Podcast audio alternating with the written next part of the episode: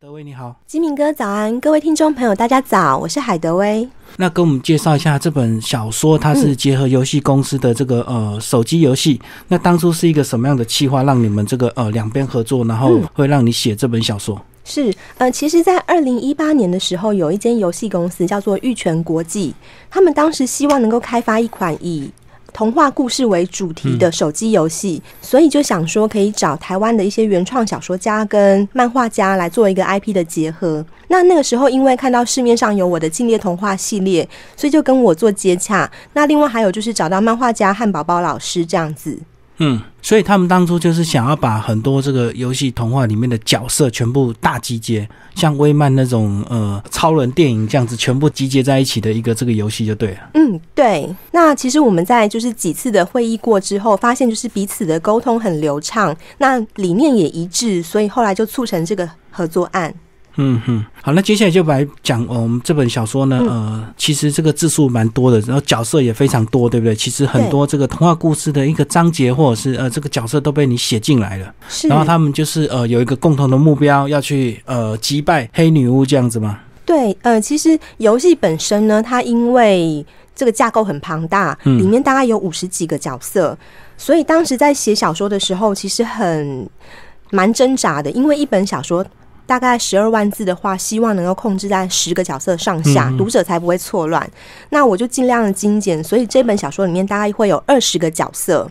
嗯，那要怎么样，就是让他们彼此之间互有关联，然后有一些新仇旧恨，就是比较琢磨很多的地方这样子。所以他就是有点这个呃一个任务导向，然后最后大家集结。然后在游戏的这方面，这个五十几个角色是呃参加游戏的人，这个我们可以自己选角色吗？对，其实就是它是一个过关斩将的概念。嗯，那女主角一开始她必须要就是过关，然后才能够拉拢她的队友。嗯，到最后组成一个三人的小组继续破关这样子，然后得到一些宝物。嗯嗯，所以这五十几个角色都是你在一开始玩这个游戏之前，你可以自己先设定就对了。不是哦，哦，就是只有一个女主角。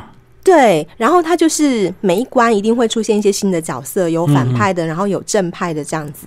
哦，了解了解。所以这个呃，游戏中的女主角就是你这个小说里面的女主角吗？对，欧若拉。好，先讲一下欧若拉跟她的这个呃，算是双胞胎弟弟的关系，好吧？好，呃，我觉得其实这一本小说它必须要从一本童话故事说起。嗯，那在《禁猎童话》里面，其实有一本邪恶的书籍。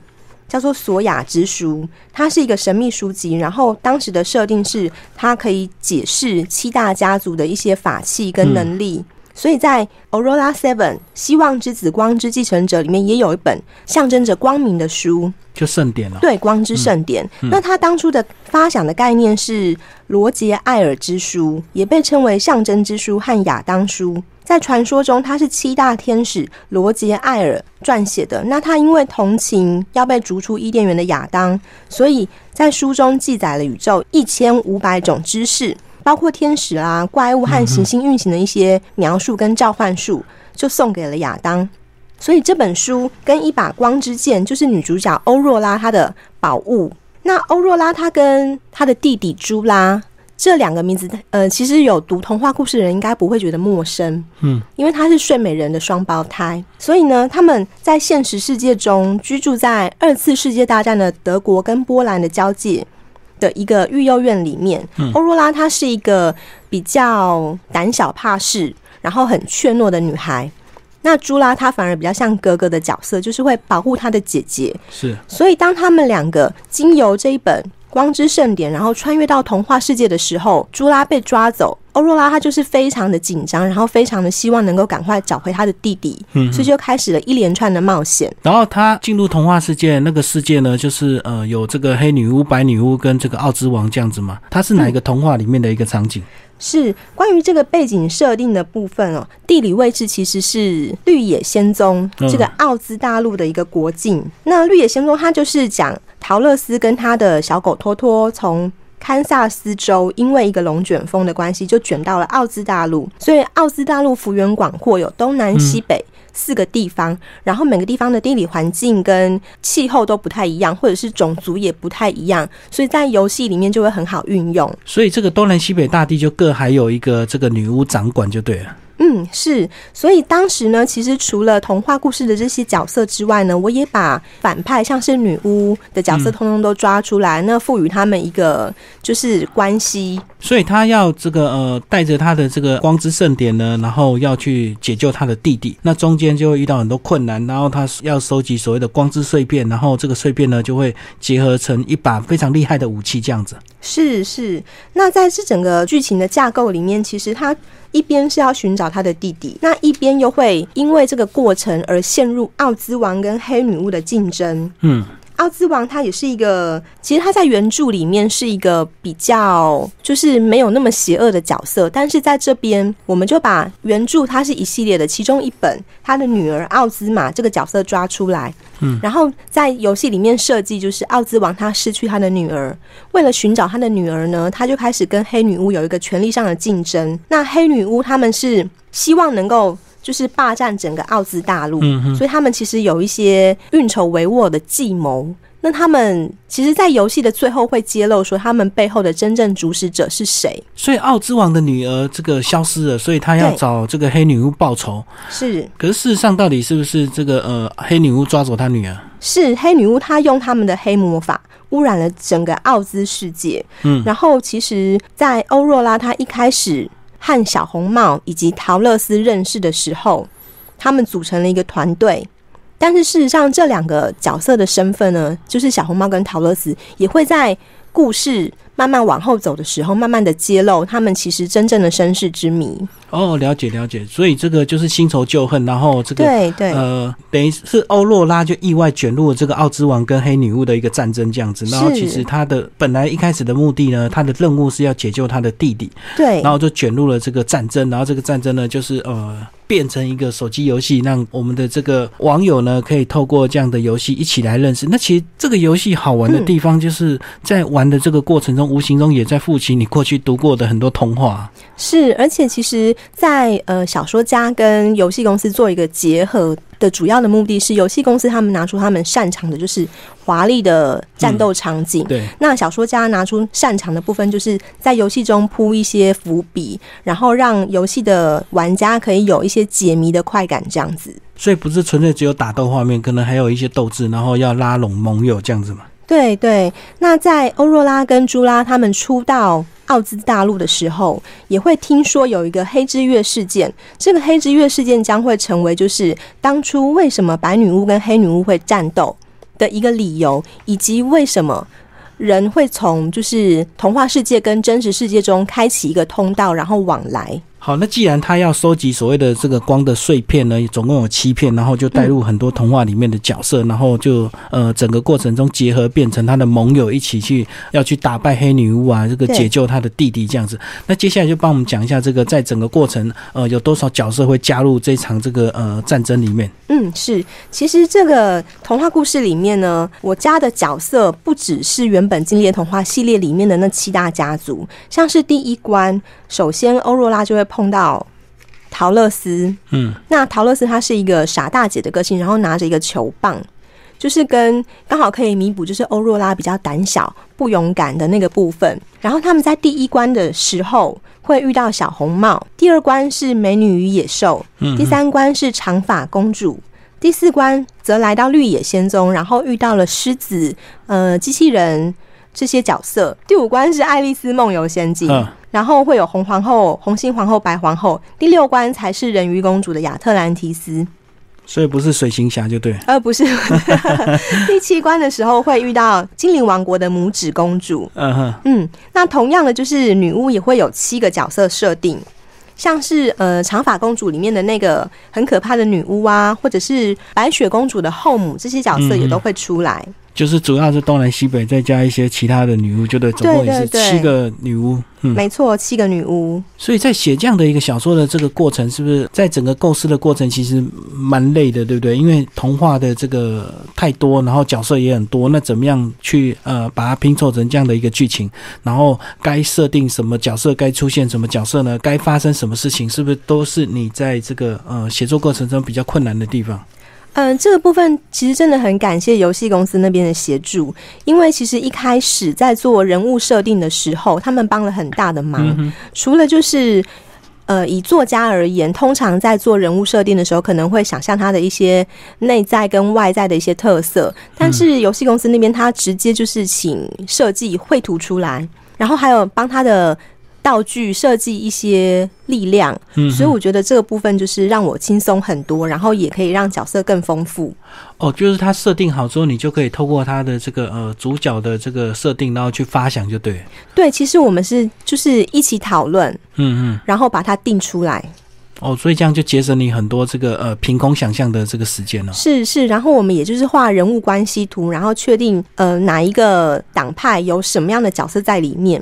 例如说，这么多个女巫，她们为什么会有彼此有关系？为什么会结为联盟呢？嗯，就是在奥兹大陆上有一个魔法学院，那里面的女巫跟巫师都很长寿。我们设计她的第一任校长就是大家都知道的巫师梅林。那有一个说法是，梅林她其实是梦魔的后代。嗯哼，所以第二任校长就设计成小红帽她的外婆，她的外婆住在森林里面，因为已经退休了。第三任则是睡美人，睡美人也有创造梦境的能力，所以如果有这种能力的人呢，你才能够接魔法学院的院长这样子的职位。嗯，那黑女巫他们其实是比较专精于单一种类的能力，像是风、火、水、土，所以他们因为不能够接棒魔法学院院长，而心怀怨恨。到最后，白女巫跟黑女巫就拆伙了。我现在突然想到，这个你在这里面的主要的这个呃正派的角色，几乎童话世界里都是女生比较多哎。其实男生也很多哎，因为我看一下我的男生的角色有，嗯像是花衣魔笛手，那是坏人啊。对对，樵夫 也是坏人啊。啊，对，好人好像都女生哎。呃，对，会这样子设计，其实是因为玩家。大部分都会是男性哦，所以男性都比较喜欢选女女生的一个角色。嗯，是。那这个游戏的这个时程预计什么时候发行？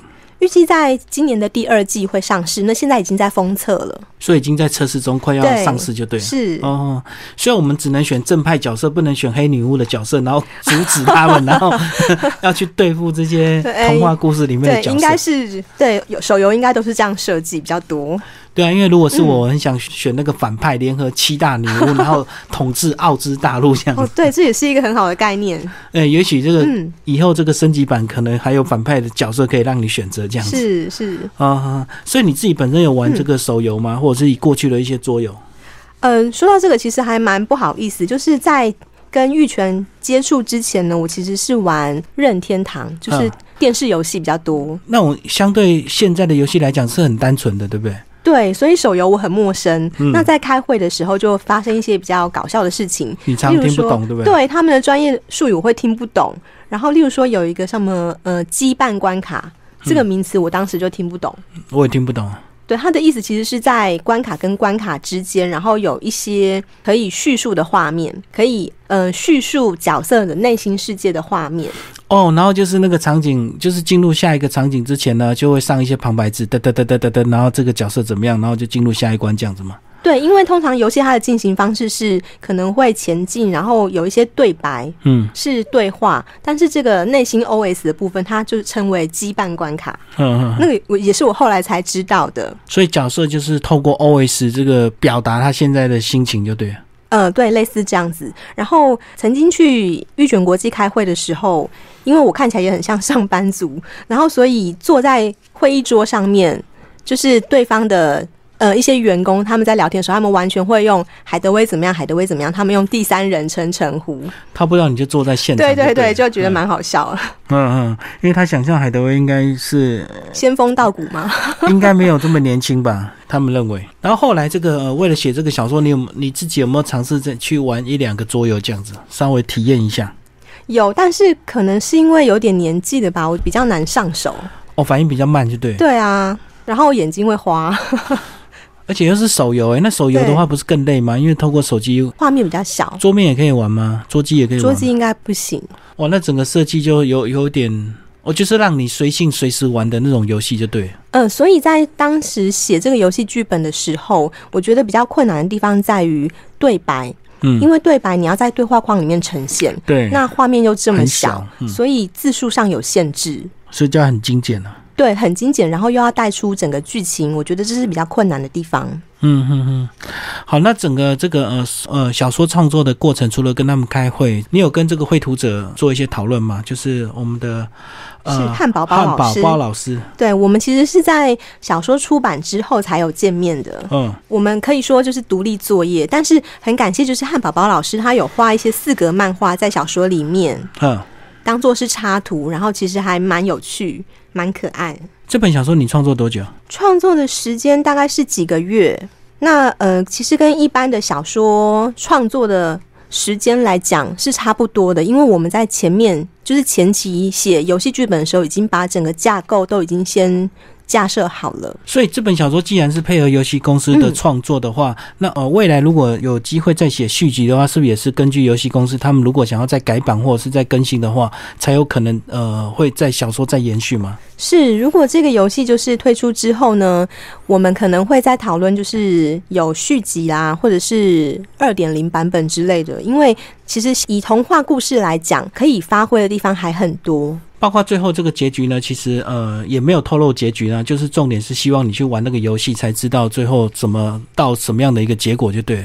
是呃，其实游戏呢，它加上序章，总共是有十四个章节。嗯，那每一个章节里面又有十一个关卡。嗯，但是在小说，它等于是说从序章写到大概第九章的时候就结束了。嗯哼，呃，结局就是由欧若拉跟朱拉汇合之后，他们会怎么样发展？在这边喊停。那至于有没有办法能够解开他们的身世之谜，然后解除白女巫的封印，或者是朱拉跟丑小鸭他们之后会怎么样再度碰面，那都是可以在游戏里面才知道的部分。哦，对，在书中里面除了这个人物之外，也有一些呃动物，对不对？对，像你刚刚讲的丑小鸭跟这个燕子，是，然后都是设定他们是会讲话的，都有魔法的。对他们其实都是人形的角色哦，人形丑小鸭我很难想象。你有看过他们画出来的样子吗？有有，就这。对啊，其实蛮像那个天鹅湖的芭蕾舞者。所以他在游戏中他会出现，就对，就是用人形来出现。嗯，真的是非常期待这样的一个游戏，这样子啊。对，那其实，在读小说的时候呢，就会发现，呃，我。埋入蛮多的小巧思，例如说，可能有大家有听过一个故事是小金锁跟三只熊的吗？没有，就是在森林里面，然后有一个小女孩，她跑到三只熊的家里面，然后嗯，先吃了小碗的麦片粥，嗯，再吃中碗的麦片粥，最后吃大碗的麦片粥，应该有这个印象吧？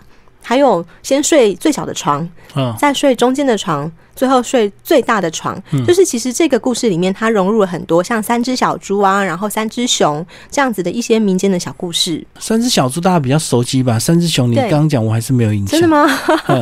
应该是你自己童话故事读太多，你会你会觉得很熟悉，可是大家也许嗯是是嗯有可能。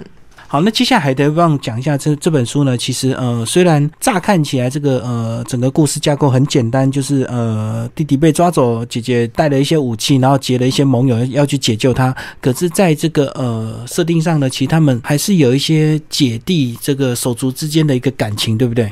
是呃，其实在我以前的创作里面。冒险是一个必备的元素，但是有时候会夹杂一些像是亲情、然后爱情这样的元素。但是这次比较特别的是，挑战了一个探讨手足之情这个部分。欧若拉她从一开始的时候其实是一个很畏缩的小女孩，但是她经历了很多的磨难，然后慢慢的越来越勇敢，也能够使用她的就是武器跟道具了。嗯，我觉得这是一个就是小女孩变成独当一面女人的一个历程。那尤其是手足之情，其实像我自己本身有弟弟，嗯，但是我们是从小就吵架打架打到大，你不会去救他就对。哎，这个很难说，就是我们曾经因为吵架打架，然后被妈妈赶出家门。然后我他小时候其实很可怜，因为我常揍他，嗯，我们差三岁哦，所以你那时候比较大，对，个子比较大，然后一直打他。打到我常跟朋友开玩笑说，打到他有一天我发现他比我高的时候，我就不打他，换他打你。对对对，那我们其实是到成年之后才感情比较好。嗯，所以我还蛮羡慕，就是有一些呃手足，他们是从小就感情非常好，像是尤其是姐妹吧，我觉得。那所以我在这个故事里面就是探讨他们是怎么样一个相互依偎的关系，然后怎么样在失去对方的时候要独立，但是心里面又怎么说，就是紧紧的系着对方。所以在创作过程中，你也你也有在回忆你跟你弟弟的关系，就对。对啊，对。那其实欧若拉她在故事之初的时候，她是非常渴望能够找回她弟弟，但是为什么在结局的时候，她又有不一样的决定呢？我觉得这是整个故事里面就是过程，能够慢慢的读者可以陪着她一步一步的去成长，然后理解她的想法。其实我觉得这个主角这个呃女生的这个角色，其实跟很多这个冒险电影都很像。一开始呢，可能这个在冒险的过程一开始都是很懦弱或者是很害怕，可是随着故事的进展呢，他们就越来越勇敢，因为破了很多关卡，或者是解决了很多敌人之后，就会越来越成长，越来越厉害这样子。是是，所以当时我才会就是希望他不只是一个自我成长的追寻，他也有一个对弟弟。的一个就是依恋跟想法的改变和成长，可在这本书里面完全没有爱情的元素诶，你那时候没有想要加点爱情吗？因为角色这么多，是其实，在爱情其实也是有啦。例如说美人鱼，我们就把它跟那个船长，就是那个海盗船的船长送作堆了。哦，胡克船长。对，胡克船长，对我们把他送作堆，然后把他们写成是旧情人。嗯嗯。那可能就是胡克船长他是奥兹那边的手下。嗯。但是美人鱼艾丽儿她要怎么样？就是透过他们的旧交情，然后去套出一些线索。哦，那一段还蛮转折的。对，一开始胡克船长是超级海盗、超级坏人，最后突然他的旧情人出现，他态度就一百八十度转变，这样蛮好笑的。是，所以其实希望每一个角色都能够非常的鲜明。嗯，然后在游戏跟小说里面都很突出。哎，这样子，海德威，你从这个《境内童话》开始写到这个呃《光之继承者》的话，你对童话故事的一些角色跟情节都这么熟悉的话，是不是呃随时都能够？如果又有在下一家公司来找你配合的话，又有不同的童话情节、不同的角色，又可以拼凑成一个故事这样子？因为现在变成是你非常擅长的一个部分。嗯，也许吧，因为我就是非常的喜欢看童话故事，嗯，然后也曾经看到，就是不管我多大，我都会。就是没有读过都会拿来看，然后被我妈妈笑说很幼稚，所以是蛮熟悉的啦。然后这个一些经典的童话，你会买不同的版本来看吗？然后交叉比较一下这样子，然后看看它翻译啊，或看看原文。这个倒不会，嗯，因为我比较享受就是故事的内容，而不是像个学者一样去研究一些蛛丝马迹。所以不是研究童话心理学，就对。对。啊，不过这本就是《Aurora Seven》希望之紫光之继承者里面，我其实有埋了一个彩蛋，就是里面有一个人鱼叫做安妮的这个角色呢，她将会是《今夜童话》前传的女主角。那她这个角色很重要，是因为她把莉莉丝的宝盒里面的法器带回了真实世界，匕首将会是出现在人类真实世界的第一件法器。那这个角色就是贯穿了两本书以及接续之后的故事，让《今天童话》系列的读者能够知道，哦，原来这些法器跟这些人物是从何而来。哦，所以这个如果你是《今天童话》的读者的话，你就可以享受这个延伸、这个插曲的乐趣，就对。是在这个《光之继承者》又找到一些，嗯，那套书的一些蛛丝马迹，这样。嗯，是的。所以这样还蛮有趣的。对，其实花蛮多心思在铺这些彩蛋。好，那接下来你手上这个，呃，嗯，目前正在进行的是哪一些？目前在三月底的时候，会由秀威这边出版一本有一点类似悬疑的小说，叫做《消逝月河之歌》。它主要是讲一个萨克斯风手小 B，他的妻子失踪了，那他一直没有办法知道他是。呃，出了意外死亡，还是他逃家要离开他？所以他当他收到一个邀请函，是希望他能够到月河镇这个地方去做当地驻地的街头艺人的时候，他发现里面有一张照片，有一个神似他太太的女孩子。嗯嗯。所以他为了要追寻真相，他就到月河镇。没想到月河镇的这个女孩她认识，但是觉得不对劲。那每一个人都不对劲，到后来她发现整个城镇都很不对劲，她必须要去解谜。哇，听起来蛮精彩的。嗯，是我对这一部作品是很有信心的。所以他就是搞不清楚他太太是自己失踪还是发生什么意外，就对了。对，他太太就无缘故突然就离开了，是就消失了。嗯哼哼，哦，所以他到月河镇，然后是一个奇怪的小镇，里面很多奇怪的人、奇怪的事情。是，然后到后来他会发现他自己最奇怪。这个就是完全跳脱你之前童话系列的这个书诶，就是完全是推理这个悬疑的小说了。对，所以他会被放在推理系列。嗯嗯，所以我们海德威平常还是蛮认真在创作的哈。是，这是我人生一个很大的乐趣。嗯，而且你是全职嘛，这个每天总要交点功课啊，每天总要写个几千字吧。是啊，对。好，那回到这本小说，这现在你们的节奏就是先透过这个小说先上市，后面游戏再推出来。那你预期这这个游戏上市之后呢，会会不会回头再造成大家回头来读这个小说？当然呢，其实我们最希望是鱼帮水，水帮鱼，能够相辅相成。那如果在，因为玉泉国际它其实在它有开发国际游戏的能力，嗯，如果在台湾顺利的话，或许会推到呃亚洲或是其他对其他的地方有外文版本。嗯嗯嗯，所以如果真的有机会推到国际版的话，你的小说也会翻成这个呃外语小说就推出去。对，我希望是这样子。哦，这还是蛮特别的体验。那当你接到游戏公司的邀约，你会不会蛮惊讶的？怎么会被他们关注到？应该是喜悦。对啊，觉得很开心，能够有这样的合作。然后这个开会会不会蛮花时间的？来来回回开很多次？其实还好。我们的会议进行大概是三四次，因为很容易达成共识。我觉得我们双方都是很好配合、很好沟通的，嗯，所以其实进行的都非常顺利，然后很容易就是激发出火花。而且基于他们是开发商，这个有时候他们的想法跟要求，你就是能够尽量配合嘛，对不对？对，因为其实以游戏来讲，他们当然是最专业的。嗯，那剧本的话，就是按照他们的要求去撰写。像是例如说在写对白，我觉得对白的部分是最花脑筋，嗯，因为他的创作其实跟我一般写小说的风格是不太一样。对，玩游戏的人他们会比较熟悉日式那边的风格，嗯，所以在对白上我们也会尽量就是比较活泼可爱，然后比较日式的口语。那在写对白的时候，其实我有被游戏公司那边就是帮我做一些修正。嗯哼。哦，因为你可能写的太繁琐，因为你们小说家的方式跟他们游戏那种简短的对白是不一样的。对对对，还有一些语气的修正啊，嗯，就是要比较呃接近网友的这种口味，对，比较贴近他们。你是学者的角度，对，可能就是年龄层就不太一样。嗯嗯，小说出版到现在有没有一些读者的回应？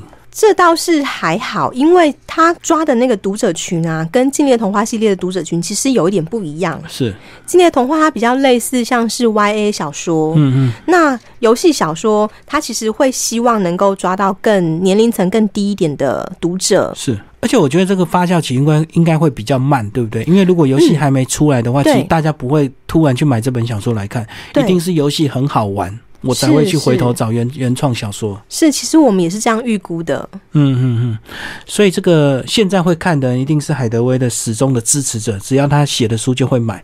那真正的一般的读者是还不会看到，因为除非是他对游戏有兴趣，或者是游戏真的太多人讨论，他好奇，他才会买这个原著小说来看一下。对，所以其实我非常感谢，就是几个比较熟的铁粉。对啊，对，嗯。好，最后海德会帮我们总结你这本小说，呃，《Alola Seven》希望之子光之继承者。嗯，是欧若拉，他从真实世界的二战时间呢，穿越到了童话世界奥兹大陆上，他必须要寻找他的弟弟。那在这个任务过程中呢，他又感受到就是奥兹王跟黑女巫的竞争，所以他被卷入了他们彼此的斗争之中。要怎么样能够找回弟弟，然后又要能够逃脱这些追捕，最后又能够解开他自己的身世之谜，那就是这本游戏小说非常有趣的地方。希望读者能够就是一起来看一看。好，谢谢海德威今天为我们介绍他的最新的游戏小说。谢谢。